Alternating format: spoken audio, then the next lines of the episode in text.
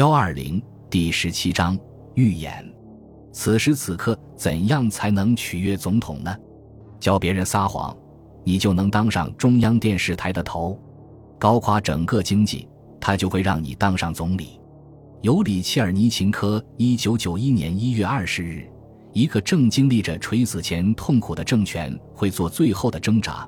经济改革停止了，对传媒的监控恢复了，厚颜无耻的宣传复活了。对加盟共和国的公开战争也宣布了。尼古拉·贝德拉科夫辞去戈尔巴乔夫顾问一职时所做的解释：一九九一年一月，罗纳德·里根是对的。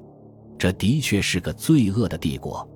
瓦连基奥斯科茨基在莫斯科举行的圣洛立陶宛的示威游行中的讲话：一九九一年一月二十日，在一九九一年一月七日开始的那一周里。戈尔巴乔夫再次加紧了对立陶宛的控制。这次的行动比去年春天的行动更具有威胁性。国防部宣布正在向立陶宛派遣一支伞兵先遣部队，表面上说是去对付那些拒绝服兵役的立陶宛人。由莫斯科支持的联合阵线在维尔纽斯组织了示威游行，抗议立陶宛政府提高零售价格。当议会主席兰茨贝吉斯宣布推迟物价上涨的时候，总理普隆斯基涅提交了他的辞呈。立陶宛最高苏维埃随即接受了他的辞职。这时，戈尔巴乔夫利用维尔纽斯出现的政治混乱，向立陶宛人发出了最后通牒。戈尔巴乔夫于一月十日颁布总统令，把局势日趋紧张完全归罪于立陶宛人，指控他们违反了宪法。侵犯了人权，并企图恢复资产阶级制度。总统令责令立陶宛最高苏维埃立即完全恢复苏联和立陶宛苏维埃联邦社会主义共和国宪法，废除此前通过的所有违宪法令。虽然我很清楚的知道戈尔巴乔夫的立场日益强硬，但是这个总统令还是令我感到震惊。我在当天的日记中这样写道。这个总统令除了加剧原本已经紧张的局势外，不会起到任何作用。戈尔巴乔夫知道自己正在干什么吗？他正在为一场悲剧做准备，这场悲剧将会同时吞噬掉他本人。那他为什么要这样做呢？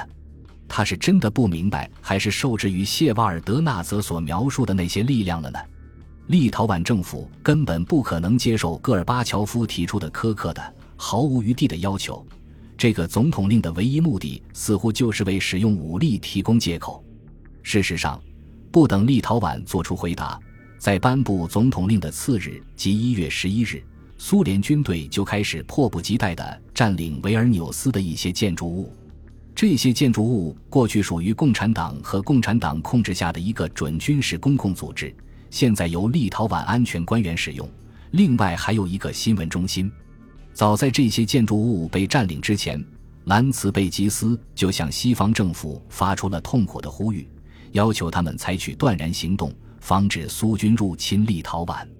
兰茨贝吉斯特别要求对立陶宛做出正式的外交上的承认，并且发表了苏联宪法不适用于立陶宛的声明。他尤其担心的是，国际社会由于过分关注伊拉克问题，而忽视了苏联对立陶宛的镇压。然而，华盛顿的目光并不仅仅是注视着海湾危机，甚至在美国官员看到兰茨贝吉斯的呼吁之前，白宫发言人马林菲兹沃特就已经谴责以伞兵相威胁是一种挑衅，只能起相反的作用。他敦促苏联政府停止恫吓的企图，回到谈判中来。代理国务卿劳伦斯伊戈伯格召见了苏联大使，我也获得了指示。向莫斯科的苏联高级官员传递更加坦率和明确的信息。布什总统星期五与戈尔巴乔夫通了电话，亲自提醒他我们的关注。